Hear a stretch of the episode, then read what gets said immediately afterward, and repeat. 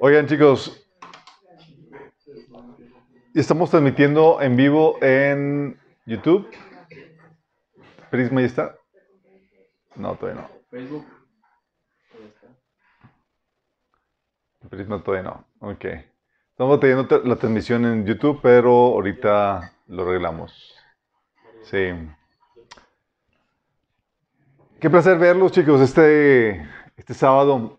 Eh, ha faltado mucha gente y otra gente llega tarde, pero qué bueno que vino.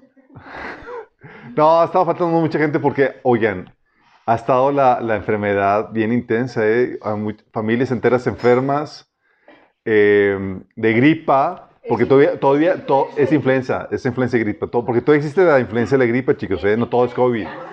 Influenza, influenza. Sí, todavía existe la influenza, ¿eh?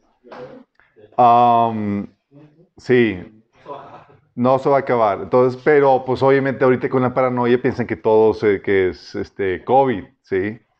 Que muy bien pudiera ser, pero pues bueno, ya estamos curados de espanto. Aunque ya como iglesia, ya prácticamente todo nos dio. ¿O alguien aquí no le haya dado COVID? Todo nos dio ahora. Ok, vamos a ver la sesión 7. Ya casi, ya vamos avanzando al tema de patriarcado, chicos. Vamos a ver la sesión 7. Vamos a ver la travesía y la expectativa del varón. A ver, ¿y estamos transmitiendo todo bien? Prisma no quiere. Si no quiere, ahorita le dices a mi esposa que te ayude. Vamos a orar. Vamos a poner este tiempo en las manos de Dios. Amado Padre Celestial, te alabamos, te bendecimos, te damos tantas gracias, Señor, por tu presencia en medio nuestro, Señor. Porque gracias a la obra que Jesús hizo por nosotros podemos disfrutar de tu presencia, Señor. Y queremos hoy, Señor, no solamente alabarte, exaltarte, sino disponer nuestro corazón para aprender de ti y de tu palabra, Señor. Y te ruego que tú hables a través de mí, Señor. Cubras cualquier deficiencia y que tu Espíritu Santo pueda fluir, Señor, con toda libertad, con toda sabiduría, Señor. A través de mí, Señor. Te lo pedimos en nombre de Jesús. Amén. Ok, chicos. Hoy vamos a ver la travesía y la expectativa del varón.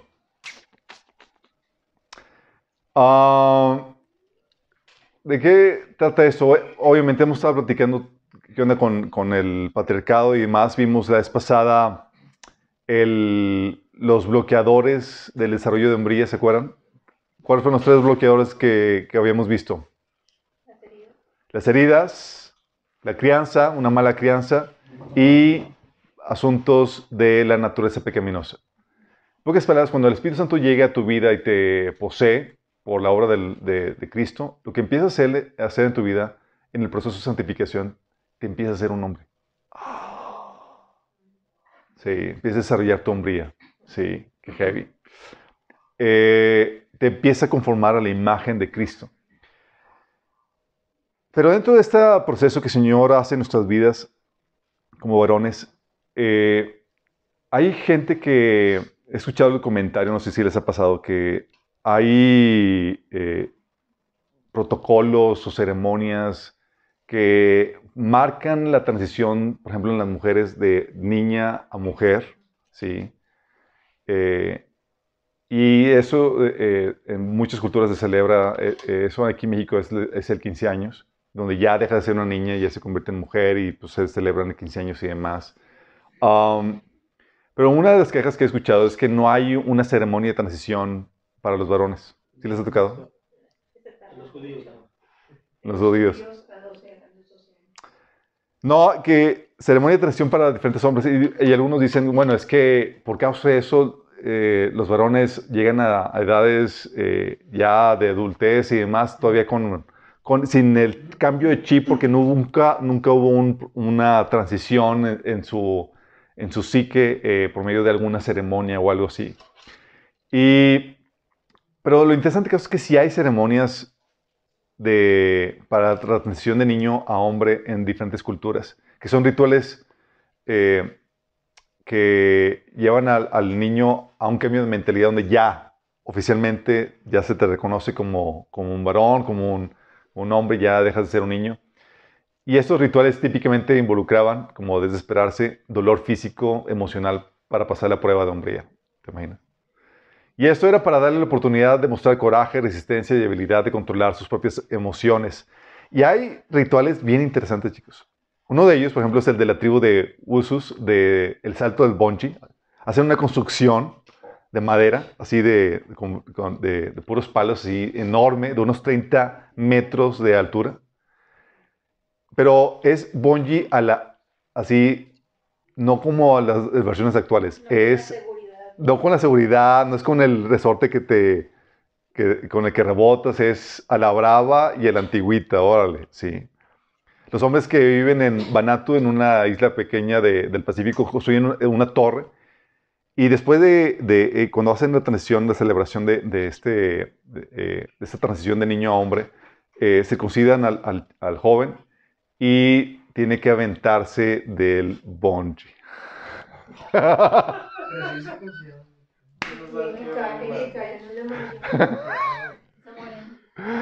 eh, ¿Qué cae? No. O sea, tiene, tiene que aventarse y tiene que quedarse bien corto a la, de, de la de la, del piso. Sí, es una soga. No, se imagínate. no, gracias a Dios de que vivimos en México, chicos.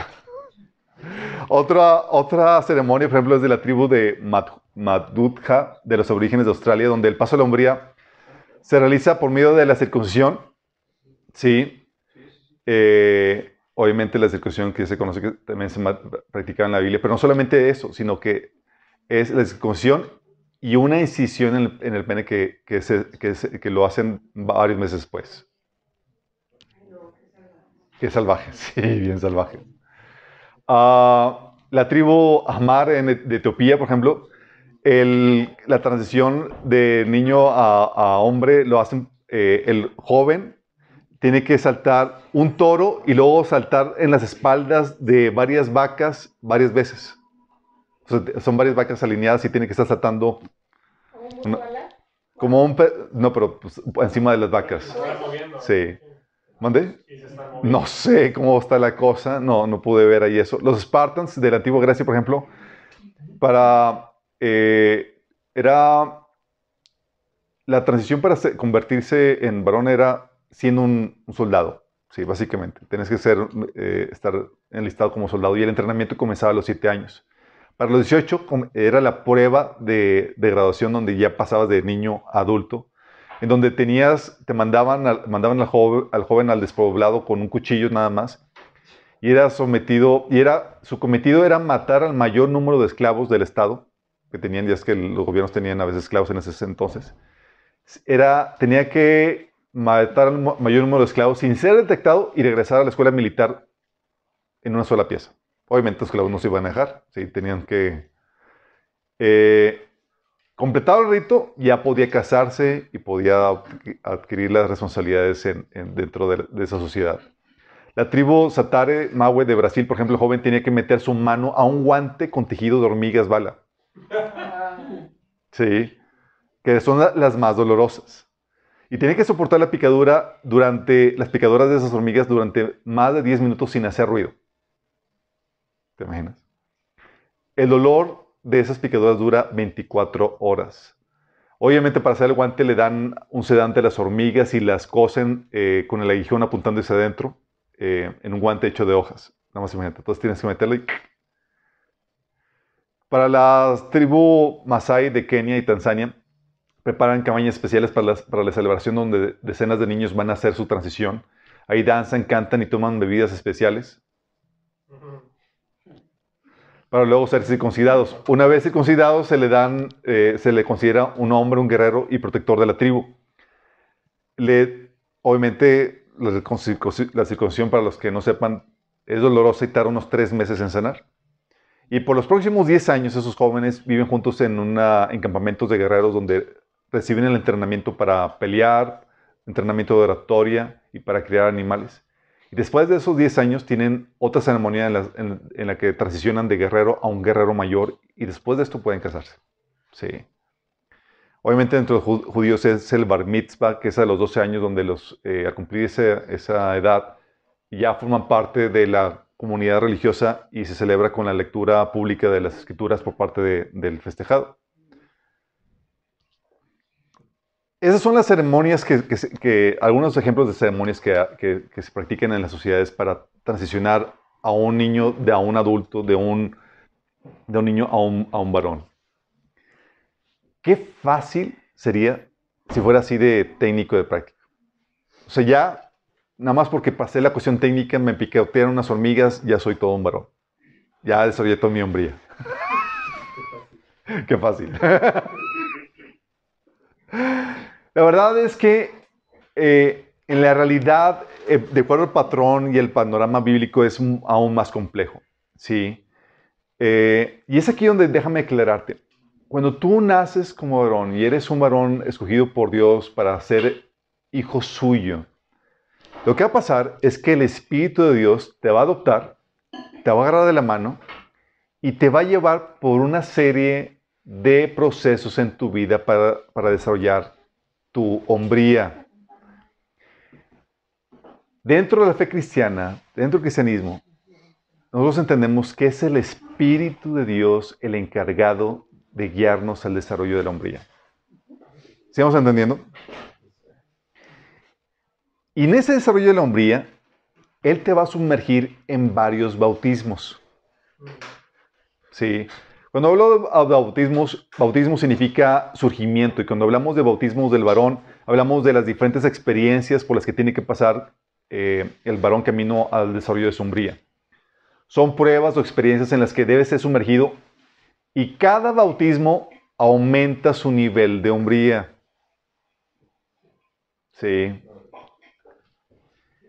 Pablo, cuando hablaba de las tentaciones, en, ahí en la carta de Corintios y más, decía, confortaba a, su público diciéndoles que ninguna tentación que sufras es diferente o a las del resto del, género humano. Hablando de que hay procesos o tentaciones, hay cosas que son comunes al, género humano. Y en el proceso de formación de la hombría hay procesos o hay bautismos que son normales en la vida de todo varón. De hecho, en las, consejería, consejerías que nos ha tocado dar, sacamos de ese repertorio, llega así el varón así todo llorando, es que me pasó eso, es. Tienes que pasar por eso. Es normal que pases por eso. Es parte del bautismo que el Señor quiere darte en el camino al desarrollo de tu hombría. ¿Sí? Tienes que entender eso. Entonces, ¿cuáles son esos procesos? Ok, bautismos de Dios para el desarrollo de varones. Primero es el bautismo del oficio. Aquí es donde comienza la primera travesía a la hombría. Es la etapa en la que aprende el hombre a hacerse útil. ¿Sí? Y comienza con típicamente la edad de 12 años, 12, 13 años. ¿Sí? El niño antes de eso estaba bajo el cuidado de su mamá y al cumplir esa edad pasa al cuidado de su papá y se le empieza a involucrar en los negocios de, de la familia. Ahí es donde empieza a aprender cuestiones del oficio, de, oficio. Deja de ser un niño donde se dedicaba completamente a jugar a donde adquiere responsabilidades dentro de su familia y especialmente del negocio de su papá. Acuérdense que en, esos en ese entonces eh, los hijos aprendían del oficio de sus padres. No había universidades, nada de eso. ¿sí? Era aproximadamente a los 12 años y según el Talmud, los votos de un varón de 13, a partir de esos 13, de las 13 años, según el Talmud, los votos que el, que, que el niño hace a, esa edad ya son válidos y se le puede reclamar la violación de ellos. Ya es que puedes hacer un voto a Dios, de acuerdo a Números capítulo 6. Bueno, dices, bueno, a partir de los 13 años ya es válido. Si ya se te toma en serio porque empiezas a adquirir responsabilidades. Y tú puedes ver este ejemplo con Jesús. ¿Sabes cuándo? Cuando se perdió. En Lucas capítulo 6 del 41 al 49 tú ves el episodio donde Jesús, oye, dice que tenía 12 años y fueron a Jerusalén. Y se pierde Jesús. Y lo estaban buscando como loco después de dos días. Lo encuentran hasta el tercer día, imagínate. Qué susto. Así como, como le iba a decir este María y José, Señor, ¿te acuerdas del Mesías que nos encargaste? ¿Te acuerdas del Salvador del mundo, Señor? No lo, no lo encontramos. Bueno, fíjate la respuesta de Jesús. Sí, lo encontraron después de tres días, eh, lo encontraron en el templo y cuando vieron, dice, los, dice cuando, vieron cuando lo vieron, eh, perdón, déjame leértelo desde el versículo, Lucas capítulo 2, ah, dice, déjame leerte desde el capítulo 45, dice, pero cuando, como no lo hallaron, volvieron a Jerusalén buscándole y aconteció que tres días después lo hallaron en el templo, sentado en medio de los doctores de la ley, oyéndole y preguntándoles. Y todos los que oían se maravillaban de su inteligencia y de sus respuestas. Cuando le vieron, se sorprendieron y le dijeron a su madre, Hijo, ¿por qué nos has hecho así? Y aquí tu padre y yo te hemos buscado con angustia. Entonces les dijo, ¿por qué me buscáis? ¿No sabías que en los negocios de mi padre me es necesario estar? Ese donde, a esa edad, típicamente en esa cultura era el, el, padre jalaba, al, hijo y ya quedaba bajo el discipulado y la tutela del, del, del padre para que aprendiera los negocios del padre a partir de esa edad. Y tú ves aquí a Jesús siendo bautizado por este proceso, ya aprendiendo los negocios de su padre a los cuales él se iba a dedicar. ¿Sí? Se iba a ser útil. Es ahí donde el padre enseña un oficio a su hijo. O sea, que el padre le enseñe un oficio o que lo mande, ahorita típicamente se manda a prepararlo a instituciones especializadas para eso. Esta es la etapa en la que se hace a un lado de la responsabilidad de la niñez y se le encamina hacia la responsabilidad que obtendrá en la vida adulta. ¿sí? Por eso decía en Galatas 4, del 1 al 2, en otras palabras, mientras que el heredero es menor de edad, en nada se diferencia de un esclavo, a pesar de ser dueño de todo. Al contrario, está bajo el cuidado de tutores y administradores hasta la fecha fijada por su padre. Entonces, a partir de esa edad comienza ya a delegar responsabilidades y enseñarse, se le empieza a enseñar a ser útil. ¿Sí? El bautismo del oficio. Sin este bautismo, el hombre no tiene nada que ofrecer. Este bautismo es crucial en el desarrollo de la hombría. ¿sí? Tiene que hacerse útil, tiene que saber algún oficio, algo que proveer, algo que, algo que ser. ¿sí? segundo bautismo es el bautismo de, sabiduría y conocimiento. Un varón sin sabiduría o conocimiento no puede dirigir y no podrá o no podrá dirigir bien en su función de cabeza del hogar o de la iglesia o de cualquier institución sobre el cual esté puesto. Y este proceso, este bautismo típicamente empezaba también hasta, hasta misma edad, a partir de los 12. Fíjate las palabras de este de Proverbios, dice Proverbios 22 del 17 al 21. Presta atención, escuche mis palabras. Aplica tu corazón a mi conocimiento. Fíjate cómo el conocimiento pasaban de los padres a los hijos. Aplica tu corazón a mi conocimiento. Grato es tenerlas, retenerlas dentro de ti y tener todas a flor de labio. A ti te las enseño en este día para que pongas tu confianza en el Señor. ¿Acaso no te he escrito 30 dichos que contienen sabios consejos? Son para, enseñarte palabras ciertas y confiables, para que sepas responder bien a quien te pregunte. Para que sepas responder. O sea, para que sepas, si la gente viene a ti en busca de sabiduría, sepas cómo responder, des respuestas. ¿Sí? Proverbios 23, 12 dice, aplica tu corazón a la enseñanza y tus oídos a las palabras de sabiduría. ¿Sí? Y Proverbios 1.20 del 22 habla de la sabiduría clamando. Dice, la sabiduría clama en las calles, en los lugares públicos, levanta su voz, clama en las esquinas de las calles transitadas, a la entrada de la ciudad razona. ¿Hasta cuándo muchachos inexpertos seguirán aferrados a su inexperiencia? ¿Hasta cuándo ustedes insolentes se complacerán en su insolencia? ¿Hasta cuándo ustedes los necios aborrecerán el conocimiento? Fíjate cómo habla de muchachos sin experiencia. Sí. típicamente por la edad y demás, eh, el niño obviamente nace ignorante y demás, pero es ahí donde se le empieza a equipar con sabiduría, con conocimiento. Sí, por eso, como la ignorancia es una característica de los niños, Pablo hace esa, esa comparación en Efesios 4:14 cuando dice que ya no seremos como niños arendiados por cualquier viento de doctrina, hablando de la ignorancia que se da eh, de las escrituras. ¿sí? y esa, ese conocimiento es crucial porque va a haber situaciones donde te van a querer chamaquear. Y supone que tú eres el cabeza, tú eres el que vas a tener que dar el proveer conocimiento. Eh, Jesús, por ejemplo, ¿te acuerdas cuando Satanás quiso chamaquear a Jesús con las tentaciones? Oye, tírate porque escrito está. Si no tuviera conocimiento, se hubiera tirado. ¿Sí? Y es ahí donde, por ejemplo, dice en 1 Corintios 14, 35. Si tienen preguntas, las mujeres, que pregunten a su marido en casa, porque no es apropiado que las mujeres hablen en las reuniones de la iglesia. Hablando de la responsabilidad del hombre de proveer esta instrucción ese bautismo del sabiduría y conocimiento es indispensable. Y es indispensable para el varón que está, pues, está eh, llamado a ser cabeza, de, tanto de su hogar como de la iglesia y demás. Por su responsabilidad de ser cabeza, tiene que pasar por ese bautismo. De hecho, a los, reyes, ¿sabes cuál era la instrucción de los nuevos reyes cuando ocupaban cargo? En Deuteronomio 17, del 18 al 20, su instrucción era que se hiciera una copia de la ley y la leyeran todos los días, porque eso dependía de muchas cosas. Porque tenía que tener conocimiento para guiar con justicia y con sabiduría el reino o lo que estuviera a cargo de él. ¿Se acuerdan qué pasó con David cuando violó varias cosas que vienen escritas de la Biblia? Por ejemplo, la Biblia le enseñaba a David que para hacer un censo tenía que hacer, cobrar una, una, eh, una cuota a los, a los censados. Hizo el censo y pues en su ignorancia no, hizo, no lo hizo como debía. Y vino juicio de Dios sobre toda la nación. O cómo cargar el arca. Venía en las escrituras cómo hacerlo, pero en su ignorancia, sí. El conocimiento es brutal, es crucial en medio de, eh, para el liderazgo del, varón. Y, eh, y, el hombre tiene que pasar por ese bautismo de la sabiduría del conocimiento. Tienes que pasar por esa etapa de preparación. Sí. Por eso cuando hoy estás pasando en el discipulado, lo que Dios está haciendo es básicamente está desuniendo tu hombría. Te está capacitando porque tú vas a dirigir. Y sin conocimiento, pues ¿qué diriges? Sí. Dice Pablo que no permito que las mujeres enseñen a los, a los maridos, sino que aprendan en, su misión. Pero obviamente, si el marido no tiene nada para enseñar, ¿qué va, qué va, qué va a enseñar? Tiene que pasar por esa etapa de conocimiento. Sí, por esa etapa de capacitación.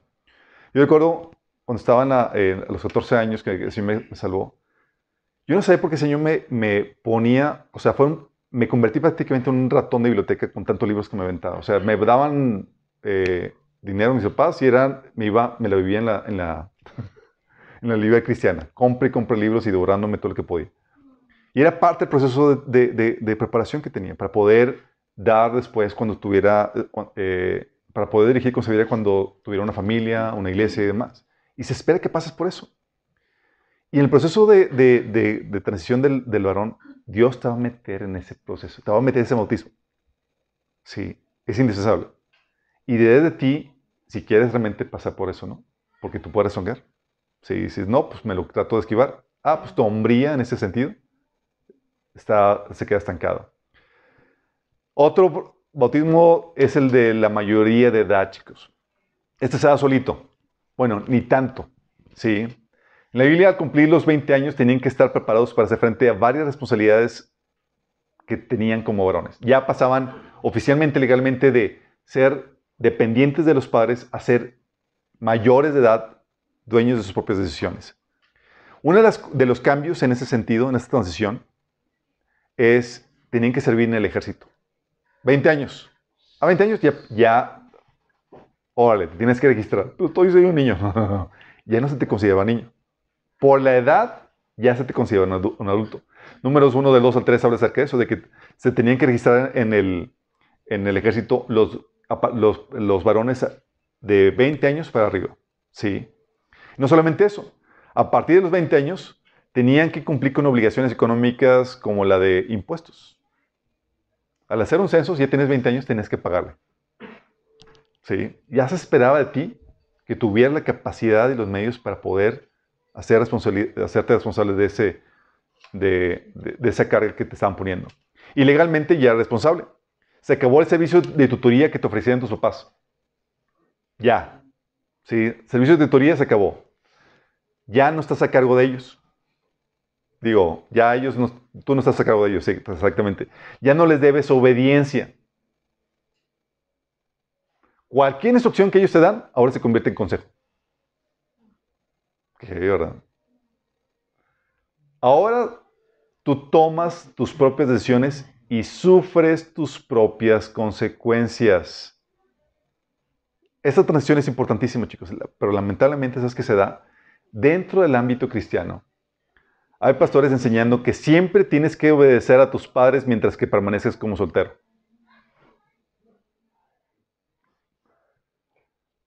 Esa es una aberración antibíblica, chicos. Sí, y sí hay pastores enseñando siempre, me ha tocado, a mí me lo, han, me lo han enseñado, pastores, enseñando que tienen que obedecer a sus padres mientras que permanezcan como solteros. Lo único que hacen al enseñar eso es alargar la etapa de infancia y postergar la madurez y la hombría del varón. Porque ¿cuándo se va a ser responsable? No, pues tengo que pedirle permiso a mi papá. Ya es tiempo que tomes tus propias decisiones. Nunca los enseñan estas personas a tomar responsabilidad de sí mismos y de sus propias acciones los vuelven completamente responsables. Por eso, la mayoría de edad es una transición a la hombría. Y se te, se te debe enseñar, y la iglesia debe cooperar en esa enseñanza a que te hagas responsable de tus propias decisiones. A que ya tomes tus propias decisiones sin depender de alguien más. ¿sí? Voy a pedirle permiso a mi papá a ver qué onda. Peor aún cuando te dicen que tienes que pedirle permiso al pastor para lo que quieras hacer, con quién te vas a casar y demás. ¿sí? Porque llega un punto donde tú vas a tener que tomar tus decisiones porque se espera de ti que seas la cabeza de tu familia o de cualquier otro ministerio o situación que el Señor te ponga a cargo. No vas a poder estar dependiendo de otras personas. Entonces, bautismo de la mayoría de edad es crucial. Antes de eso, se te sigue considerando un niño legalmente ante la sociedad. Sí, aunque ya haya comenzado tu proceso de desarrollo de hombría. El otro bautismo es el bautismo de la independencia económica. No solamente se requiere que pases esa, edad que te distingue entre niño y una persona independiente, una persona adulta, sino que eh, producto del bautismo anterior viene el bautismo, el cual, este bautismo el cual es crucial en el paso de la hombría, que es la independencia económica. En esa etapa, el varón es económicamente independiente. Ya no depende del dinero o manutención de sus padres, sino que ya, hace, ya se hace responsable económicamente de sí mismo. Es crucial esto. ¿Mm? En algún punto, si Dios va a trabajar contigo y te va a llevar a ese proceso de independencia económica. Es crucial. ¿sí? Eh, la capacidad de mantenerte tú solo es lo que distingue a una persona eh, que pasa de la etapa de, niñez a una persona adulta. ¿sí? Yo te recuerdo cuando estaba la, cuando me gradué y demás, estaba emocionadísimo cuando mi papá me dice, me dio una cantidad de dinero, que dice mi mamá que eran 100 pesos, pero no, eran más. 50 pesos. me una cantidad de dinero, me dice mi papá, esto es lo último que te doy, de aquí en adelante te harás con tus propias uñas. Para mí fue, ¡wow! Porque para mí el Señor me está, pasando, me está pasando por bautismo donde, ahora sí, tú y yo directamente. Sí, yo te voy a proveer a ti directamente y yo sé que para mí no era asunto de que, como yo sabía que mi provisión no era mi papá, sino era Dios a través de mi papá. Y cuando ves eso, ya sabes eso, no te preocupas con, ah, se quitó esa provisión, oh, sí, ahora voy a aprender, Dios va a abrir otros medios y va a utilizar mis dones, habilidades y talentos para eso. Y Dios efectivamente lo hizo. Sí. La capacidad de mantenerte tú solo. Es lo que decía, por ejemplo, Pablo en 1 Corintios 4.2. Dice, nos cansamos trabajando con nuestras manos para ganarnos la vida. Eso es parte de lo que se espera de un varón. Hechos 20, 34 dice, ustedes saben que mis dos manos han trabajado para satisfacer mis propias necesidades e incluso las necesidades de los que estuvieron conmigo. Es lo que se espera. ¿sí? Efesios 4, 28 dice, el que robaba, que no robe más, sino que trabaje honradamente con las manos para tener que compartir con los necesitados. Hablando de esta eh, capacidad de solvencia económica para mantenerse uno mismo y poder ayudar a los demás. Déjame aclararte esto. Tú puedes tener o recibir una herencia. ¿sí? Pero tienes que seguir entre recibir una herencia y saber producir. Lo que estamos hablando aquí es saber producir. El que recibe la herencia sin, saber producirlo, lo que hace es que simplemente se la gasta. Sí, es un junior que nada más vive para gastarse la, lana de, que heredó. El bautismo de la independencia no se da, sino no se da cuando recibes la herencia, sino cuando sabes cómo mantenerla y multiplicarla. Es decir, cuando sabes generar ingreso económico. Tienes el caso, por ejemplo, del junior que está en Lucas 15, que es el, hijo pródigo, ¿se acuerdan? Que dice, un hombre tenía dos hijos, continuó. El menor de ellos le dijo a su padre, papá, dame todo lo que me toque de la herencia. Así que el padre repartió sus bienes entre los dos.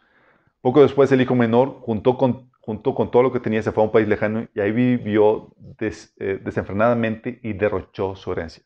Pregunta, ¿este pasó por el bautismo de la independencia económica? No, aunque tuviera la herencia, chicos. Sí, no sabía producir. En cambio, el mayor, el hijo mayor decía, mientras tanto el hijo mayor estaba trabajando en el campo. ¿Mm? ¿Había recibido herencia? Sí, pero estaba multiplicando, le estaba administrando. De hecho, ¿te acuerdan cuando se quejó con su papá? Dice, todos estos años he trabajado para ti como burro y nunca me negué a hacer nada de lo que me pediste. O sea, sabía trabajar. Ya era independiente económicamente. Sí. La capacidad y los medios, esto, estamos hablando de esta independencia económica de que te da la capacidad para que, y los medios para que dejes el nido, para que dejes tu casa. No necesariamente lo tienes que dejar, pero tienes que tener esa capacidad para poderlo dejar.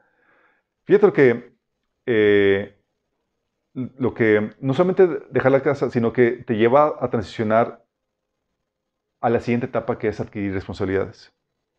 Éxodo 22, 16 dice, si un hombre seduce a una mujer virgen que no está comprometida y tiene sexo con ella, tendrá que pagar a la familia, a la familia de la mujer la cantidad acostumbrada por una virgen y casarse con ella. ¿Sabes tú que para casarse antes tenías que pagar por la novia?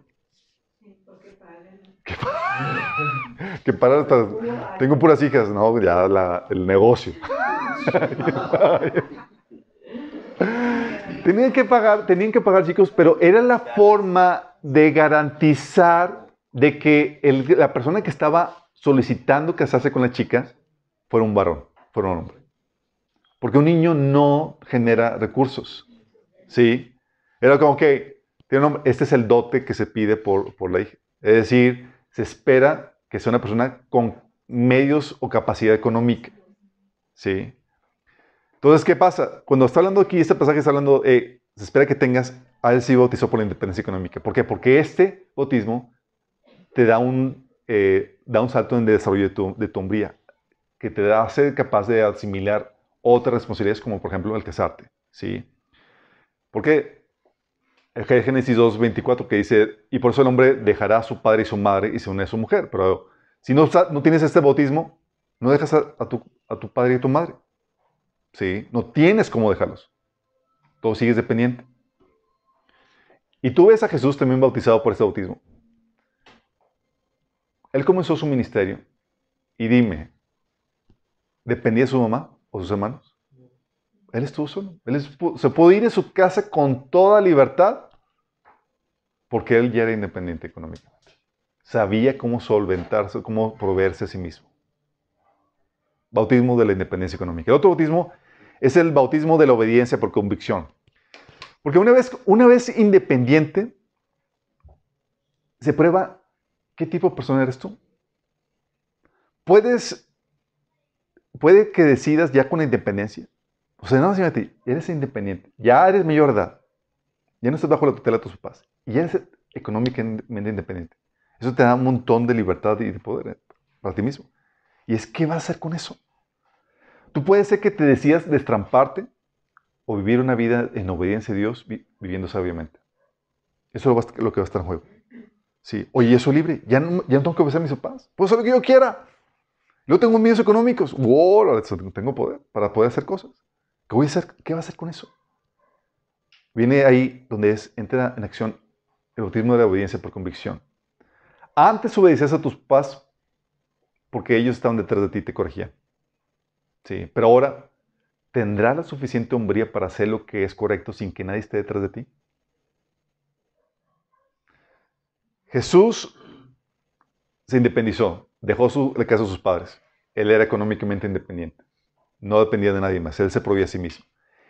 ¿Y te acuerdas qué fue lo que hizo, lo primero que hizo Jesús? ¿Alguien se acuerda? No, no fue la sinagoga. ¿Qué, qué una de las primeras cosas que hizo Jesús? se bautizó, chicos. ¿Se acuerdan? Mateo 3, del 13 al 17 dice, luego Jesús fue a Galilea, al río Jordán, para que Juan lo bautizara, pero Juan intentó convencerlo de que no lo hiciera. Yo soy el que necesito que tú me bautices, dijo Juan. Entonces, ¿por qué vienes tú a mí? Pero Jesús le dijo, así debe ser, así debe hacerse, porque tenemos que cumplir con todo lo que Dios exige. ¿Qué estaba haciendo Jesús? Ya estaba independiente y es, ahora sí, por mí mismo por voluntad propia, decido vivir en obediencia a Dios. No iba a vivir para desenfrenarme y demás. ¿Qué pasó con el hijo pródigo? ¿Te acuerdas? El hijo pródigo, oye, ya soy mayor edad, ya tengo medios económicos, ¿y qué voy a hacer?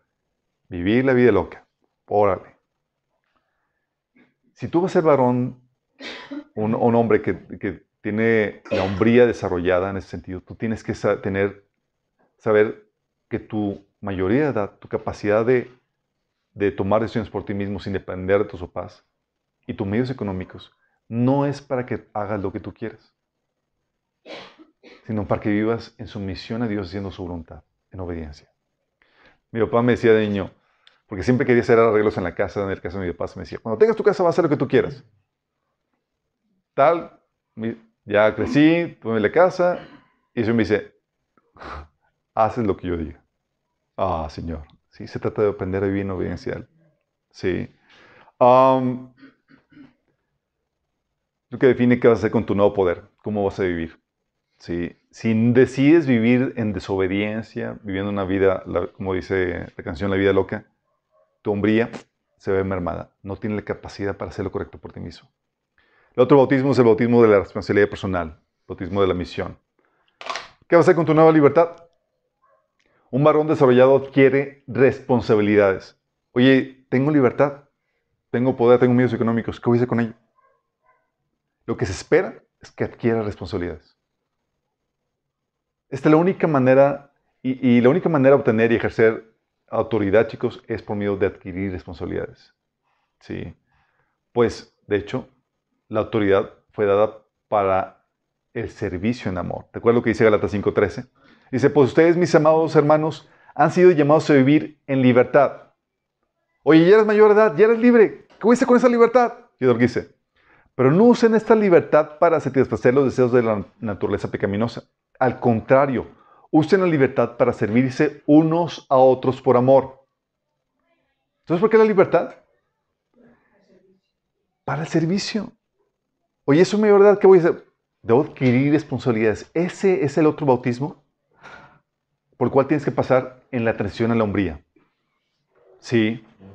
Servir donde, donde haya necesidad. Sí. ¿Te acuerdas a Jesús cuando en Mateo capítulo 9, cuando dice que vio a las ovejas, a las multitudes como ovejas sin pastor, y se compadeció de ellas? Dice, hey, hay mucha necesidad, pidan por, por obreros. Hechos 20, 34, 35 dice Pablo, ustedes mismos saben cómo en estas manos eh, se han ocupado de mis propias necesidades y de los demás compañeros. Con mi ejemplo, les he mostrado que es preciso trabajar duro para ayudar a los necesitados, recordando las palabras del Señor Jesús. Hay más dicha en dar que en recibir. Fíjate. El bautismo de la, mayoría de edad y de la independencia económica te dan mucho poder. Y es, ¿qué vas a hacer con esa libertad ahora? Aquí te dice, hey, atiende las necesidades de tu alrededor. Sí. ¿Qué necesidades hay? Si no asumes responsabilidades, te quedas estancado en, el desarrollo de tu, de hombría. Porque no se trata que vivas para ti mismo. Puede ser, oye, pues el Señor me dio el don de celibato, no me quiero casarme. Pablo decía que mejor que no te cases. que si te casas vas a tener sufrimiento. Pero eso no te exenta, eh, no es para que vivas para ti mismo. Pablo decía que, oye, prefiero que vivas soltero, abocado a las cosas de Dios. O sea, no sin hacer nada, sino asumiendo responsabilidades que hay muchas necesidades en el cuerpo de Cristo. Y la idea es que asumieras algunas de ellas. Jesús dijo en Lucas 4, 18 al 19, por cuanto el Espíritu de Dios está sobre mí, el Espíritu del Señor me está, eh, está sobre mí, por cuanto me ha ungido para anunciar buenas nuevas a los pobres, me ha enviado a proclamar libertad a los cautivos y a dar vista a los ciegos, a poner libertad a los oprimidos, a pregonar el año del favor del Señor. Fíjate, recibe el Señor su libertad y el poder y es para que ponerme a servir en la obra de Dios. Adquiero responsabilidades. Otra responsabilidad que puedes adquirir es la de formar una familia. La idea es que se pongan demandas sobre tu potencial, sobre el que tienes. Porque si te quedas estancado viviendo para ti mismo, tu hombría se queda estancada. Génesis 2, 24, por eso el hombre deja a su padre y madre y se une a su mujer y los dos se funden en un solo ser. O sea, dejas a tus padres, tienes, te vuelves independiente, eres, libre, pero para adquirir responsabilidades, ahora tienes una esposa hijos que cuidar y que atender. Ese es un paso a la hombría que se espera que des. ¿sí?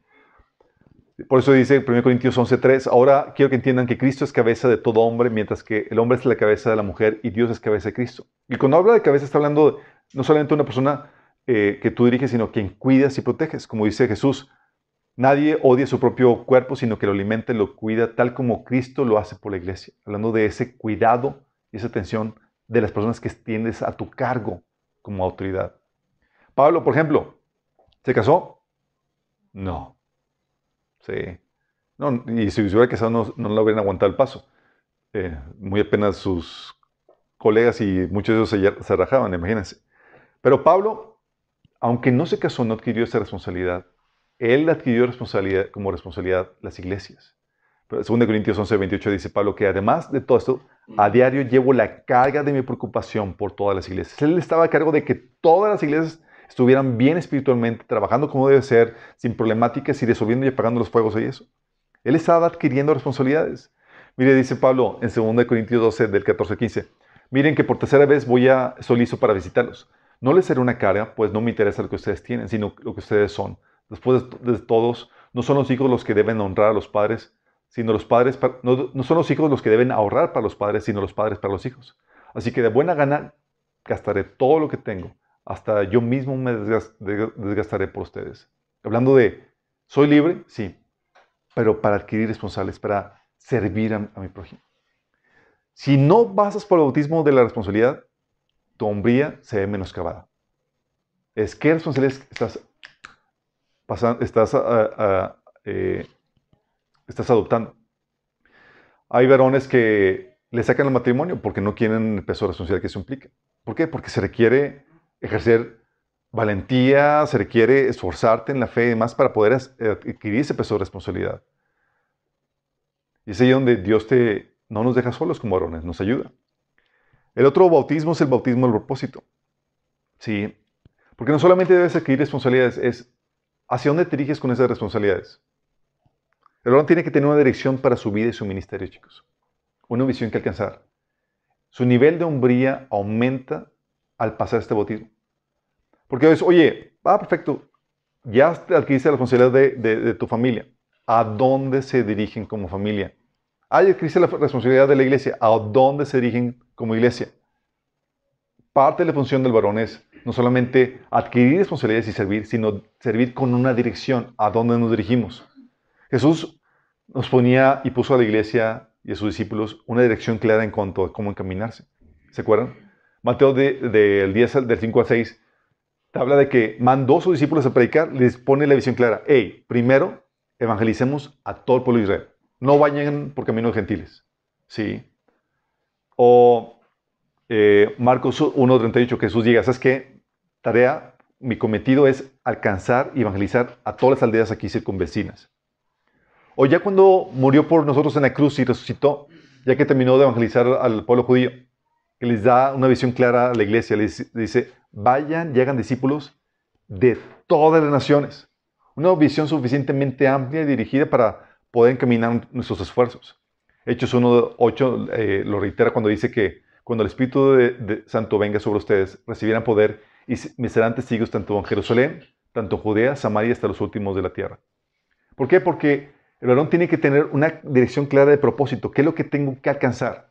No solamente cuáles son mis responsables, sino a dónde me dirijo en esas responsabilidades. Pablo, ¿sabías que era el apóstol de los gentiles? ¿Cuál era su visión, Pablo?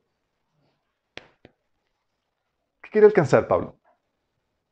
Llegar a, César. Llegar a César. Y a, a.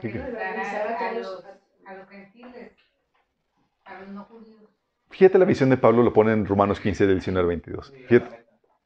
La visión de Pablo ministerialmente, no solo, esa es su responsabilidad, compartir el Evangelio. Su visión era esta. Así que habiendo comenzado en Jerusalén, he completado la proclamación del Evangelio de Cristo por todas partes hasta la región de Iliria. En efecto, mi propósito ha sido predicar el Evangelio donde Cristo no ha sido conocido para no edificar sobre fundamento ajeno. ¿Qué tenía? Propósito claro es, ¿dónde no se predica el Evangelio? aquí, ahí voy. ¿Sí? Dice, más bien, como está escrito, los, los, que nunca habían recibido noticia de él lo verán y entenderán lo, los que nunca habían oído hablar de él. Ese trabajo es lo que muchas veces me han pedido ir a visitarlos.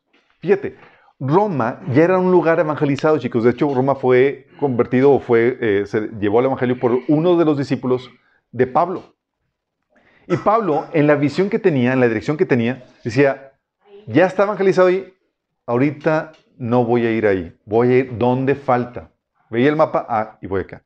Y ya que terminó de evangelizar todas las partes que, que, faltaban por evangelizar, dice, ahora sí, ya puedo ir a Roma camino a España. ¿Me explico? Porque el varón no solamente adquiere responsabilidades, marca dirección a esas responsabilidades. Ok, ya sabes, tiene la responsabilidad de compartir, pero ¿cuál es la dirección? ¿A dónde nos dirigimos con esto? ¿Cuál es el rumbo que se va a tomar en eso? Y tienes que saber cuál es el propósito. tienes que tener una visión personal alcanzar. Es el bautismo de del propósito. Luego también el bautismo de la soledad, chicos. Los varones muchas veces tienen que pararse solos para hacer lo que es correcto, en su tarea, en sus decisiones, en la dirección que toman.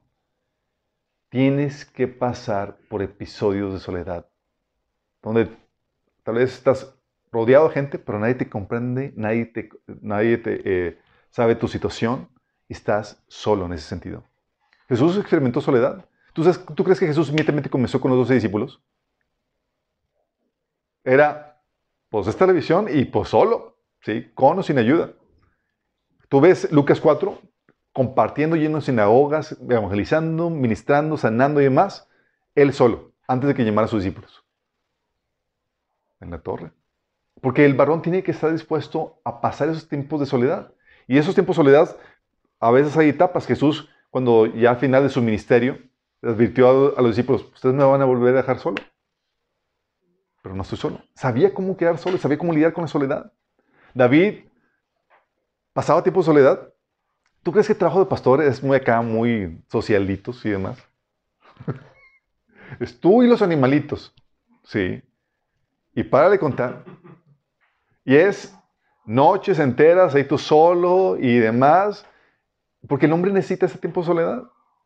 O cuando eh, huyó de Saúl, ¿qué pasó con David? ¿Se fue a la, cueva? ¿Él solo? Estaba él solo contra todo el sistema que estaba en contra, de, en contra de él. Y lo mismo pasó cuando Dios creó a Adán. Lo hizo y estaba solo. Él y Dios. Sí. Va a haber episodios como Aarón donde vas a tener que pasar por ese episodio. Y son cruciales porque si no aprendes a pararte tú solo de forma independiente al resto, no vas a poder ser esa fortaleza que, se requiere para que la gente se pueda apoyar en ti. No sé si me explico. Es, oye, ya sé cómo pararme yo solo en situaciones y demás. He aprendido a estar solo, con o sin ayuda. Porque si tú estás apoyándote de alguien más o de algo más y colapsa, tú colapsas con ello. Sí. Por eso Jesús, oye, ya teniendo la experiencia, el cáliz de estar solo, por eso si iban de discípulos era para él no el problema. Comencé solo, sí, y puedo volver a estar solo. El otro bautismo, chicos, es el bautismo del desencanto y el desamor. Crucial. Han estado, han estado enamorados los varones. Entonces digo que, ah, estoy... Y de repente, pues nomás no se da. Nomás no cuaja el asunto. Nos hace el arroz. Ese bautismo lo vivieron varias personas y se espera que tú lo vivas, digo, en algún punto. ¿sí? Jesús, por ejemplo, vino a desposar a un pueblo, sí sabes, ¿verdad? Jesús vino a desposar a un pueblo a un pueblo que lo rechazó. Dice Jesús en, Juan 5 del 39 al 40, Jesús, decía, ustedes estudian las escrituras a fondo porque piensan que en ellas les dan vida eterna, pero las escrituras me señalan a mí. Sin embargo, ustedes se niegan a venir a mí para recibir esta vida. ¿Te ha pasado? A mí, obviamente, tuvo que, yo no sabía, lo, no sabía que tenía que ser bautizado por este bautismo. Y estaba pelotado por una chica. Sí. Pero era amor imposible. Sí.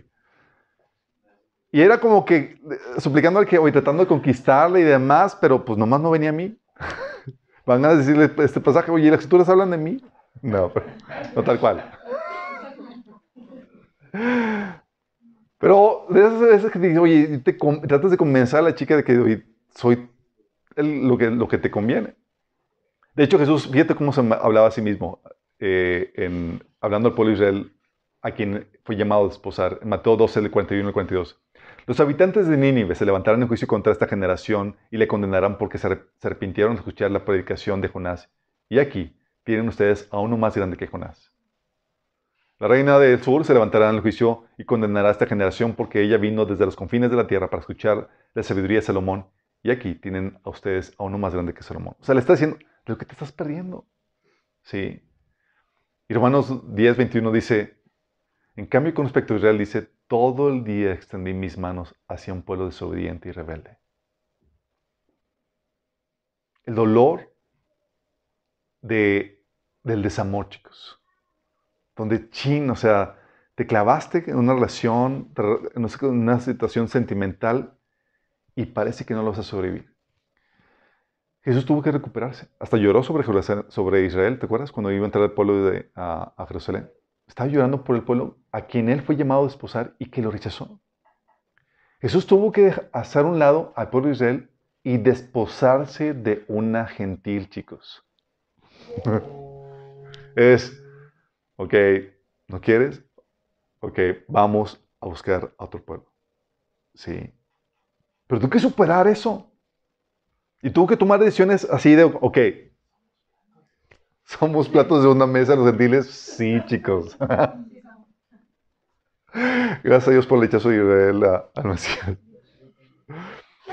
Tienes a David también, oye, ¿te imaginas David, su primer amor? Le dicen, estaba de jovenzuelo David, le dicen, oye, pues la hija de, de, Saúl anda por ti. Uh, está Mical, ¿se acuerdan? oye, la hija de... No, pues... Era hija del rey y estaba re chula la chica, sí. Y tenía lana con qué verse para verse bien. Entonces.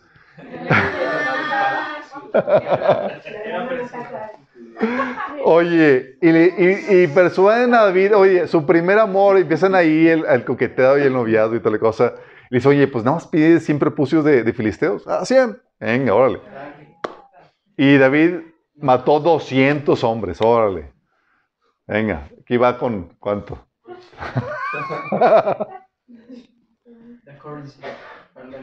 Ah, para el menudo. y Dice, y se trajo David los repucios y se los entregó a todos al, rey, a fin de hacerse yerno del rey, y Saúl le dio a su hija Mical por mujer. Su primer amor, chicos. Y le duró muy poco. ¿Te acuerdas qué pasó con, con Mical? ¿Qué pasó? No, no, no, no. Ok, les digo, les platico. David tuvo que huir porque Saúl lo quería matar, ¿se acuerdan? Y tuvo que dejar su casa, su esposa y todo. Y el canijo de su papá, el papá de Mical, sí, el, rey, dice, le dio, entregó Mical a otro tipo. ¿Te imaginas el, la telenovela. Dice, Saúl por su parte había entregado a su hija Mical, esposa de David, a Paltiel, hijo de Lais, oriundo de Galín. Imagínate, él solo y demás, y ahora sin, sin el amor de su vida. No.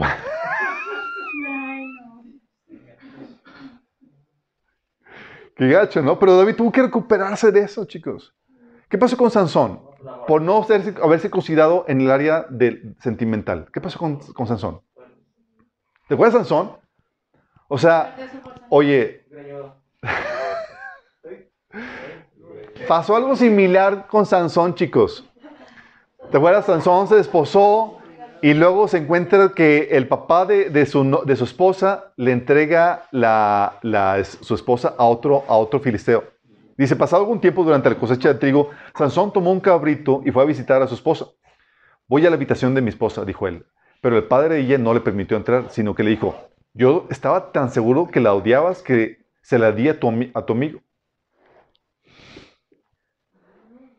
O sea, la chava por la que estaba dispuesto, o sea, ¿se acuerdan que los papás estaban tratando de persuadirle que no, no te cases con ella, además que no hay chicas en, Israel con el cual puedas casar? No, yo quiero a ella. Estaba su primer amor. Y el, su suegro le dio a su esposa a otro, a otro tipo. Sí.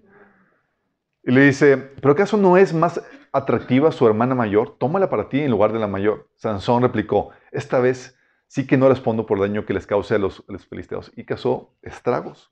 Porque no sabía cómo lidiar con, no podía superar la ruptura sentimental, chicos.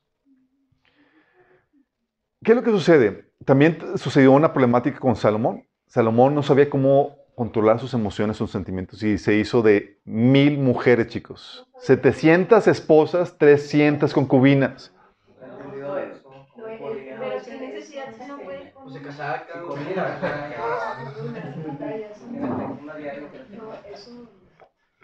No pregunten cómo lo hacía, chicos.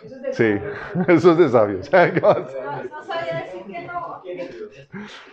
Pero por causa de no saber controlar sus emociones, fue desviado por, por su- su- sus sentimientos de, esas mujeres al culto a otros dioses.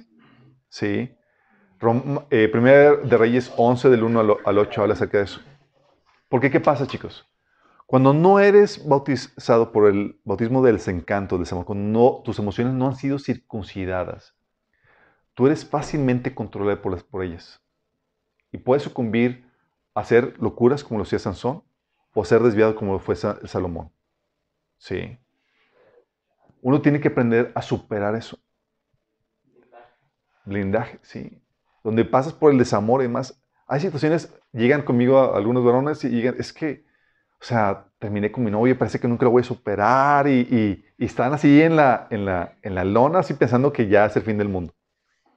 Dices, ah, es el bautismo por el cual tienes que bautizar. Sí, tienes que pasar. Tienes que pasar por eso. Tu, tu corazón tiene que ser circuncidado. Tienes que aprender que hay vida más allá de las- de las emociones. Tienes que aprender a controlar tus emociones y aprender a levantarte de eso. Tienes que aprender a controlar tus emociones y tomar decisiones correctas y no dejarte llevar por ellas. Es que la chica no sabe, o sea, es el amor de mi vida, bla, bla, bla, y estás atorado, enfrascado en esa relación.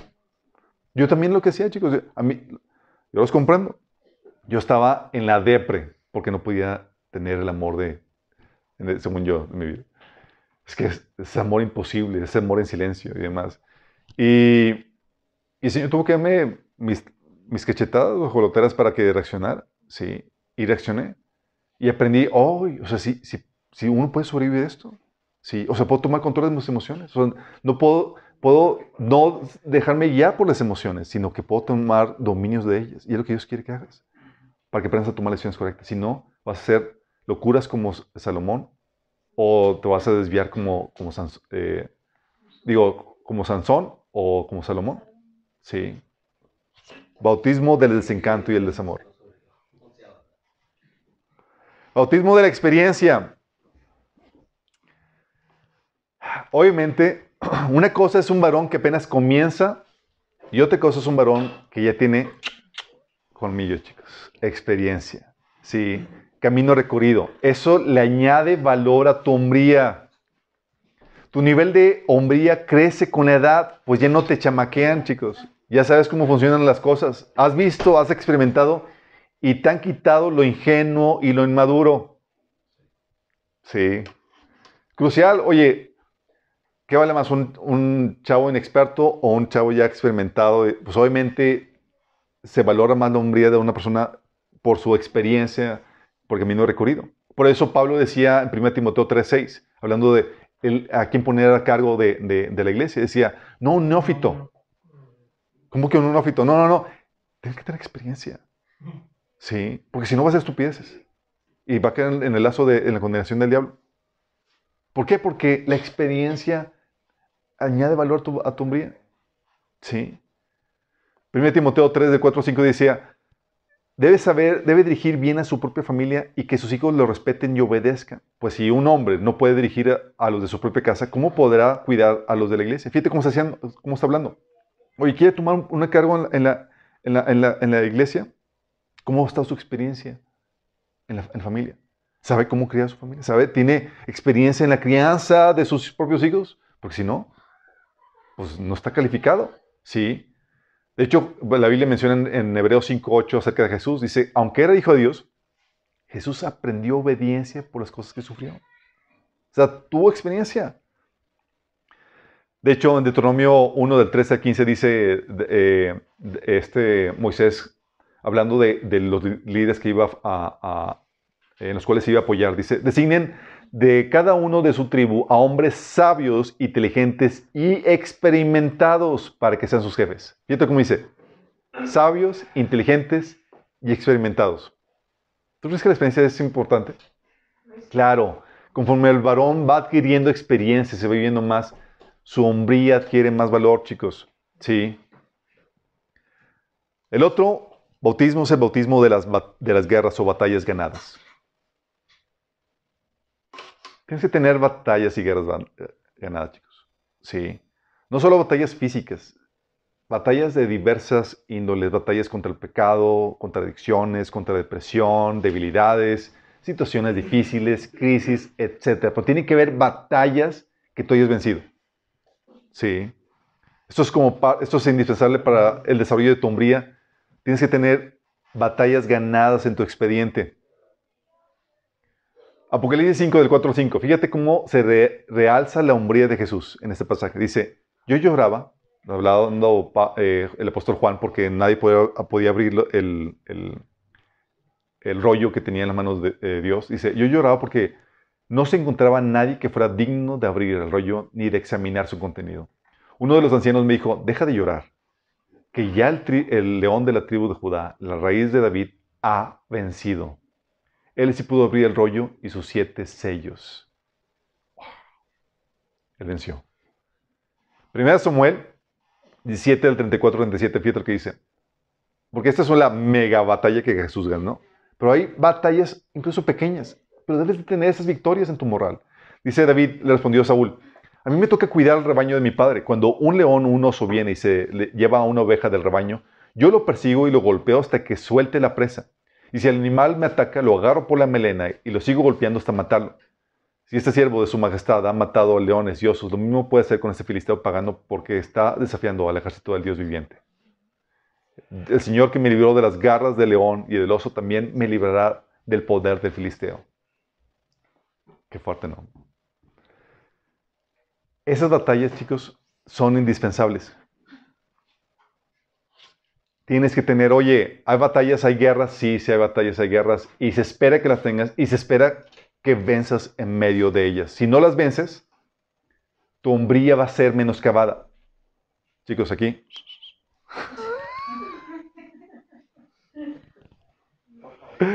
El otro es el bautismo de la fe.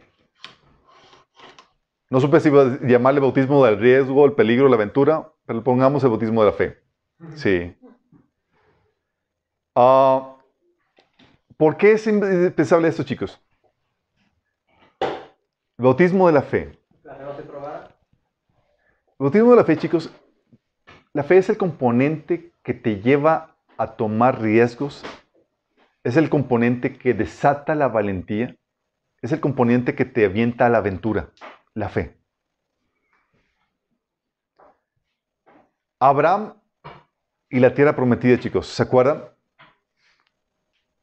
Hebreos 11.8 dice que por la fe, Abraham, cuando fue llamado para ir a un lugar que más tarde recibiría como herencia, obedeció y salió sin saber a dónde iba. ¿Tú crees que se necesitaba fe? Era, oye, pues el Señor me dijo que fuera. Pero no sabes a dónde exactamente, nunca has visto ahí, nunca has ido ahí, ni nada. Pero es esa confianza en Dios lo que te lleva a tomar esas decisiones, esos riesgos. Lo que te lanza la aventura. ¿Sí? Y lo que lleva a que la gente que, que, te sigue pueda estar confiada porque, porque estás tú confiado en Dios, quien te da lanzado esa aventura. ¿Te imaginas, Sara, cómo estaba, Señor? ¿Estás seguro, Abraham, que Sí, el Señor me dijo esto. De hecho, Hebreos 11:27, por la fe salió de Egipto Israel sin tener, digo Moisés sin tenerle miedo a la ira del rey, pues se mantuvo firme como si estuviera viendo al invisible. Imagínate si Moisés hubiera claudicado en su fe, hubiera podido inspirar al pueblo de Israel en, esa travesía a salir del pueblo de Egipto. No. O el, episodio de, de Israel y los dos espías, ¿se acuerdan? fueron a, indagar la, tierra prometida y llegaron 10 con un reporte pésimo, que sí está fabulosa la tierra prometida, pero hay gigantes y hay unos retos impresionantes que no podremos vencer. Y los dos, Caleb y Josué, ¿se acuerdan de lo que dijo? Números 14 del 6 al 9 dice, dos de los hombres que exploraron la tierra, Josué, hijo de Nun, y Caleb, hijo de Jefoné, se rasgaron la ropa y dijeron a todo el pueblo de Israel, la tierra que atravesamos y exploramos es maravillosa. Si el Señor se agrada de nosotros, Él nos llevará a salvo a esa tierra y nos la entregará. Es una tierra fértil donde fluye leche y miel. No se rebelen contra el Señor y no teman al pueblo de esa tierra. Para nosotros es como una presa indefensa. Ellos no, tienen protección, pero el Señor está con nosotros. No les tengan miedo. ¿Qué hubiera pasado si no hubieran tenido fe, chicos? Hubieran, se hubieran unido a los lloriquiones que estaban, restantes que estaban queriendo regresarse. Sí. ¿Te acuerdas de Jesús cuando estaban en la barca y los discípulos estaban paniqueados, temblando porque está por la tormenta, pensando que iban a morir? Y Jesús, ¿qué onda con tu fe? Sí. ¿O te acuerdas de Jesús cuando los discípulos en Mateo 16, del 7, al- del 7 al 10, preocupados porque no tenían pan? Y Jesús tranquilo dice, ¿no te acuerdas de las cestas que multipliqué? ¿No te acuerdas de estas que, cómo se aquí allá? O sea, ¿dónde está tu fe? Porque la gente, chicos, porque si no tienes, no eres bautizado por ese espíritu de fe, tú no estás apto para ser cabeza en el sentido de que la gente va a venir a ti para ánimo, para aliento. Y si te ven a ti paniqueado por tu falta de fe, vas a producir el mismo efecto que Saúl tenía. Te ven a ti paniqueado y todos se van a paniquear. ¿Tú crees que, por qué David crees que, eh, que la Biblia habla, hay, varios, hay dos capítulos que habla de los valientes de David? ¿Por qué crees? Buscaba, oye, solicito gente valiente. Porque él inspiraba esa valentía gracias a su fe, chicos. Hubo un episodio donde estaban todos lloriqueando y querían apedrear a David. Y David se fortaleció en el Señor con su fe y se armó de batalla, armó de para ir a la batalla. La fe, tienes que ser bautizado por eso. Va a haber episodios donde se va a poner a prueba y tienes que ser bautizado por eso, en el desarrollo de tu hombría. El otro bautismo es el bautismo de la prueba, de la tentación, donde se prueba tu integridad, tu lealtad. Hebreos 4:15 dice, porque no tenemos un sumo sacerdote incapaz de compadecerse de nuestras debilidades, sino que uno que ha sido tentado de la misma manera que nosotros, aunque sin pecado. Se prueba tu integridad, tu fidelidad. Por eso, 1 Timoteo 3:11 dice, que lo- hablando de los diáconos, que primero sean puestos a prueba y después, si no hay nada que reprocharles, que sirvan como diáconos. ¿Por qué? Porque la persona que va a estar a cargo, que va a ser cabeza, tiene que ser una persona confiable, en que puedes descansar. Si no, hay que ponerle a alguien encima que lo supervise. ¿Sí me explico? Por eso los ministros, hablando Pablo, tratando de guardar siempre la, la- la buena, su buena reputación y, que, y la confianza que se había eh, ganado en- en las- ante las iglesias, dice Pablo en 2 Corintios 8 del 20 al 21. Viajamos juntos para evitar cualquier crítica por la manera en que administramos esta generosa ofrenda. Tenemos cuidado de ser honorables ante el Señor, pero también queremos que todos los demás vean que somos honorables. ¿Por qué? Porque si vas a ser cabeza, si vas a ser eh, cabeza de tu hogar o un eh, líder como varón, tienes que ser confiable.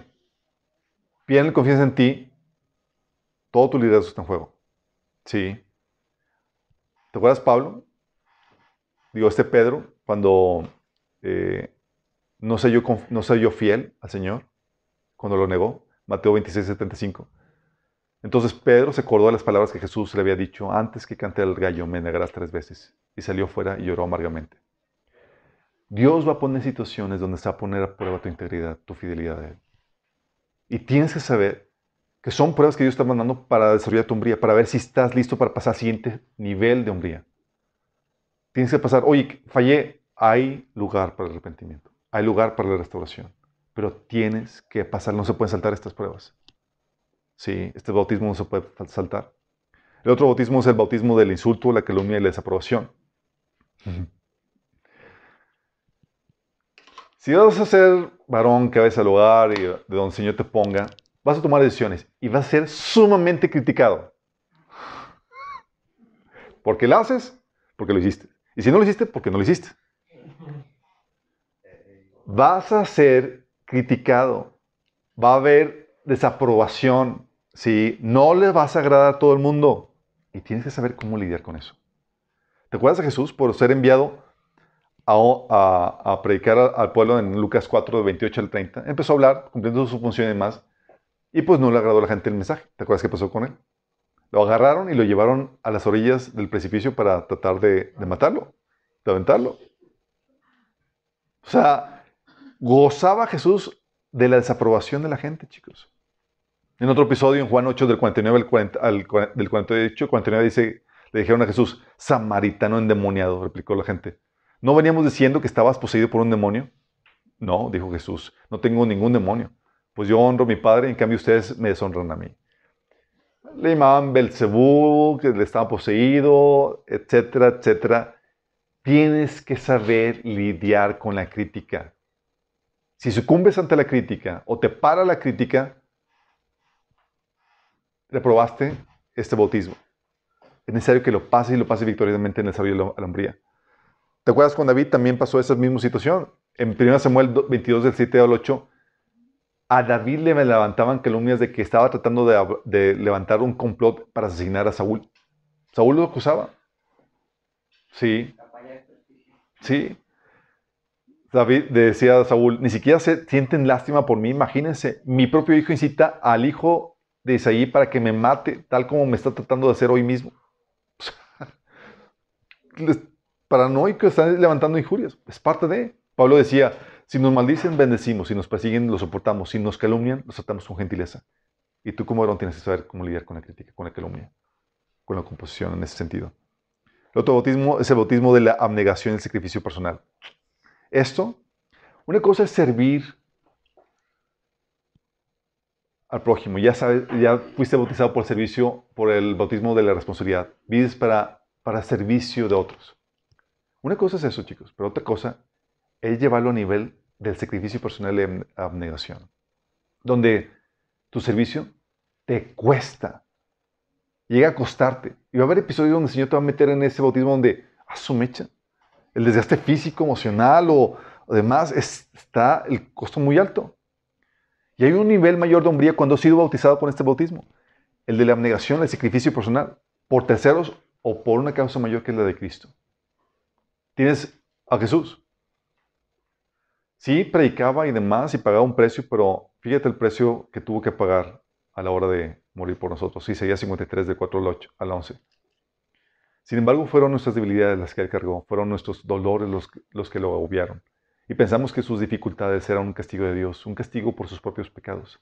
Pero él fue traspasado por nuestras rebeliones, aplastado por nuestros pecados, fue golpeado para que nosotros estuviéramos en paz, fue azotado para que pudiéramos ser sanados. Todos nosotros nos hemos extraviado como ovejas, hemos dejado los caminos de Dios para seguir los, los nuestros. Sin embargo, el Señor puso sobre él los pecados de todos nosotros.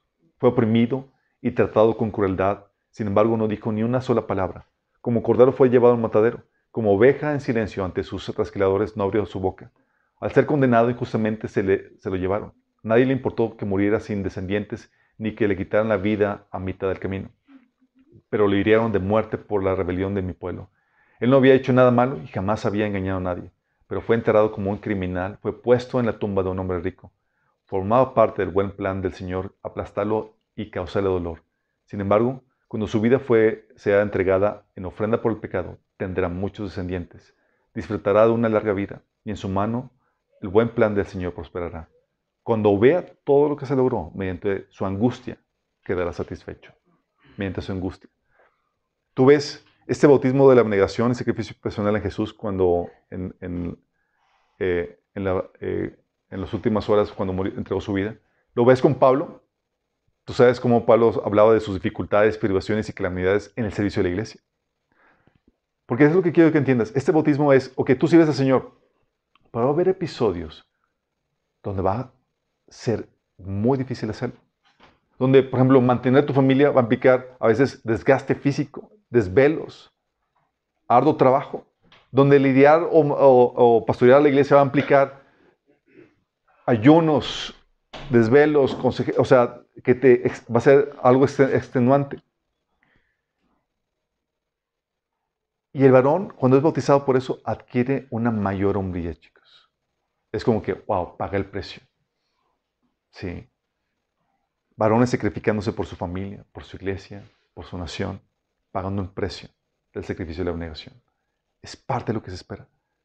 Y Dios en el desarrollo de la hombría te va a bautizar por eso. Va a haber episodio donde vas a tener que prolongar ese, ese costo, ese sufrimiento. El otro bautismo es el dolor, el bautismo del dolor y sufrimiento. Sorry, chicos.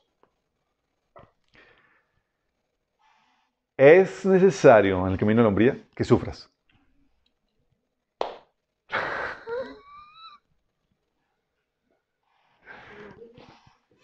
Es necesario, chicos.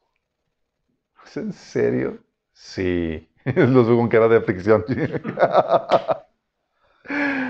Hebreos 2, del 17 al 18. Por lo tanto, era necesario que en todo sentido Él se hiciera semejante a nosotros, sus hermanos, para que fuera nuestro sumo sacerdote fiel y misericordioso delante de Dios. Entonces podría ofrecer un sacrificio que, que quitaría los pecados del pueblo. Debido a que Él mismo ha pasado por los sufrimientos y pruebas, puede ayudarnos cuando pasamos por pruebas. El sufrimiento y el dolor, chicos, es necesario que lo pases para que tú estés capacitado de ayudar a otros. Pablo lo ponía de esta forma, 2 Corintios 1 del 3 a 7. Alabado sea el Dios y Padre de nuestro Señor Jesucristo, Padre misericordioso y Dios de toda consolación, a quien, nos consuela en todas nuestras tribulaciones, para que con el mismo consuelo que de Dios hemos recibido, también nosotros podamos consolar a todos los que sufren. Pues así como participamos abundantemente de los sufrimientos de Cristo, así también por medio de Él tenemos abundante consuelo. Si sufrimos, es para que ustedes tengan consuelo y salvación. Y si somos consolados, es para que ustedes tengan el consuelo que les ayude a soportar con paciencia los mismos sufrimientos que nosotros padecemos. Firme es la esperanza que tenemos en cuanto a ustedes, porque sabemos que así como participan de nuestros sufrimientos, así también participan de nuestros consuelos. Fíjate cómo está hablando Pablo.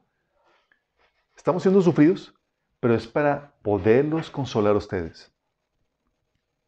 Y es lo que hace el sufrimiento. Y eso no es sufrimiento y dolor nada más porque sí, es sufrimiento y dolor con su debido consuelo, con su debida victoria. Hay gente que sufre y se duele y se sumerge en la depresión y quien no, no estoy hablando de sufrimiento, es sufrimiento que viene con el consuelo de Dios. Que sabes que te equipa para que para ayudar a otros.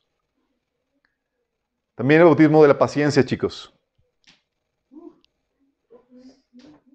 ¿Por qué?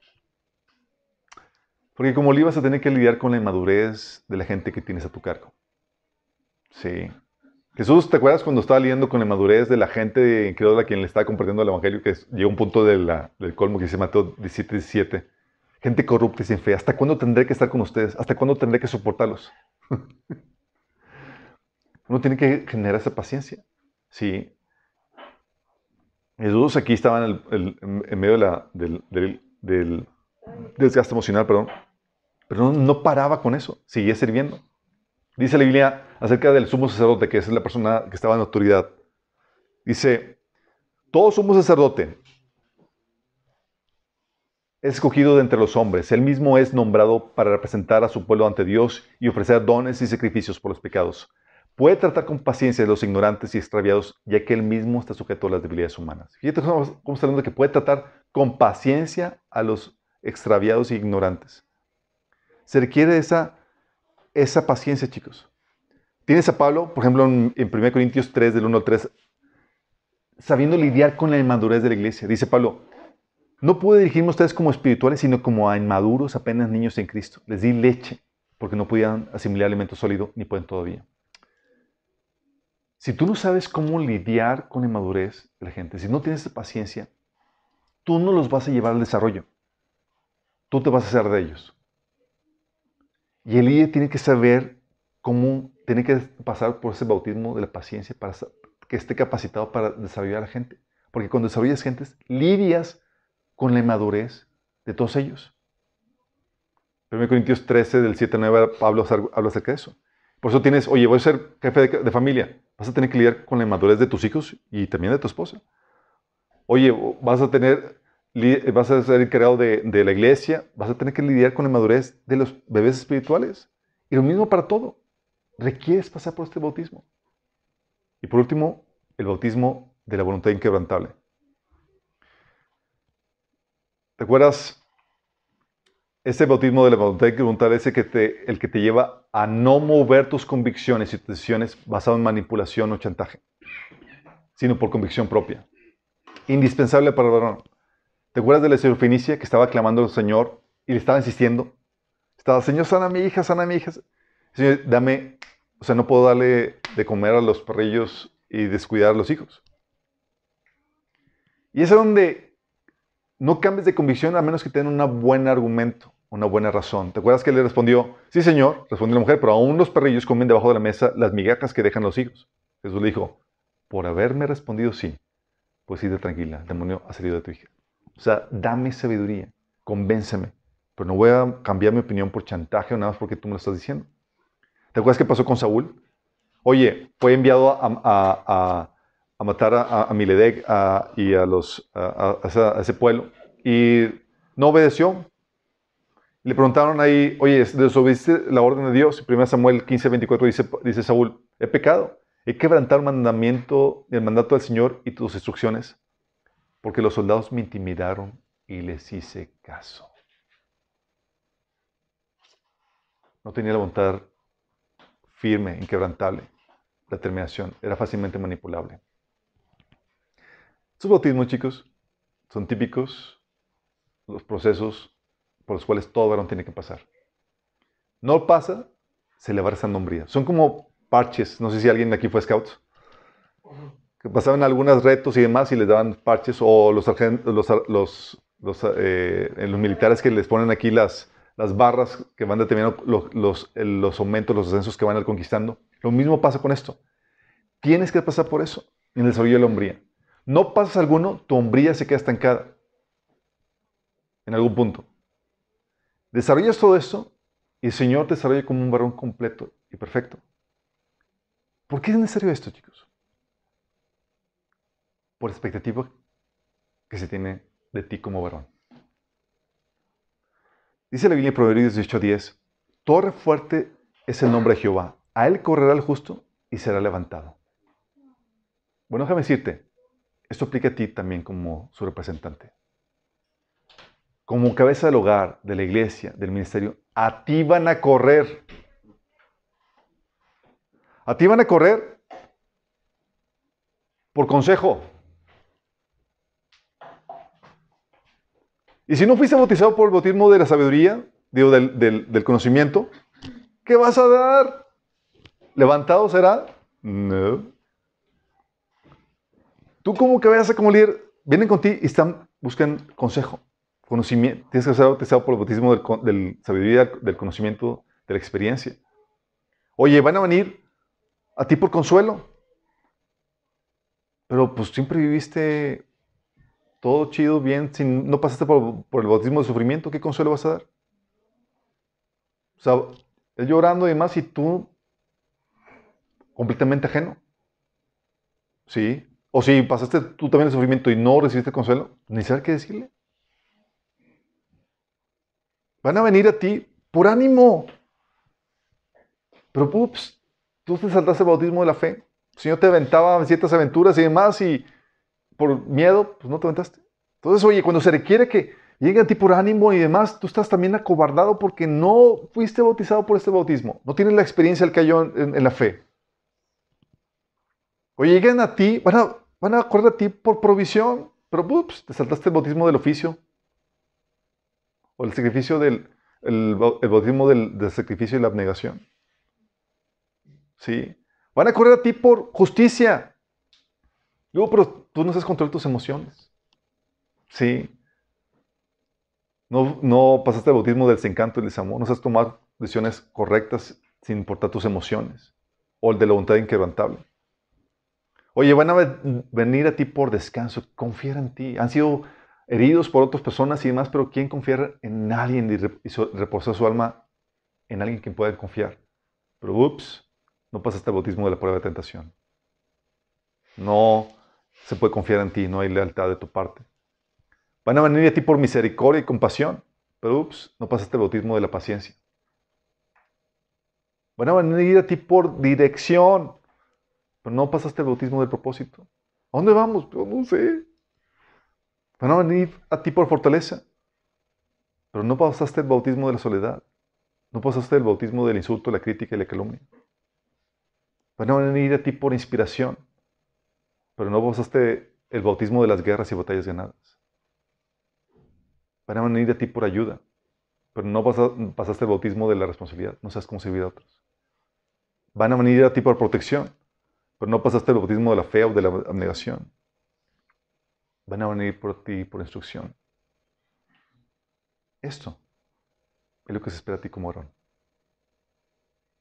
A ti van a correr por esto, por consejo, por consuelo, por ánimo, por provisión, por justicia, por descanso en su alma, por misericordia y compasión, por dirección, por fortaleza, por inspiración, por ayuda, por protección y por instrucción. A ti van a correr por esto. Y si no pasaste los procesos, no vas a poder dar esto. Esto es lo que se espera a ti como varón.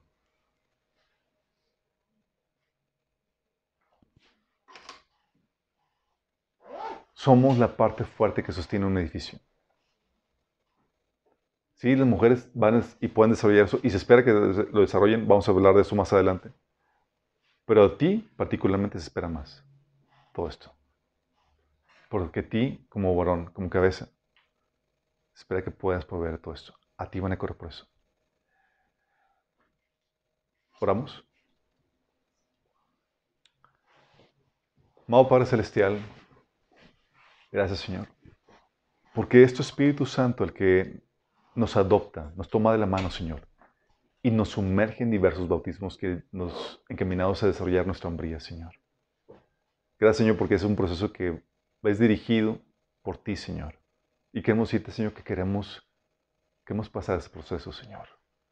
Queremos ser hechos a la imagen y semejanza de Cristo, el varón perfecto, Señor. Perdónanos, Señor, si no nos hemos sometido o si hemos querido saltarnos algún proceso que tú has marcado para nuestra vida, Señor. Te pedimos, Señor, que nos ayude, Señor, a someternos a ellos, que no respinguemos, Padre, para que podamos ser esas personas fuertes, a quienes las personas pueden acudir por consuelo, por consejo, por ánimo, Señor, por inspiración, por descanso, Señor, por fortaleza. Oh, Señor, que podamos ser esas torres fuertes como tú lo eres, Señor, para nosotros. Te lo pedimos, Señor, en Jesús.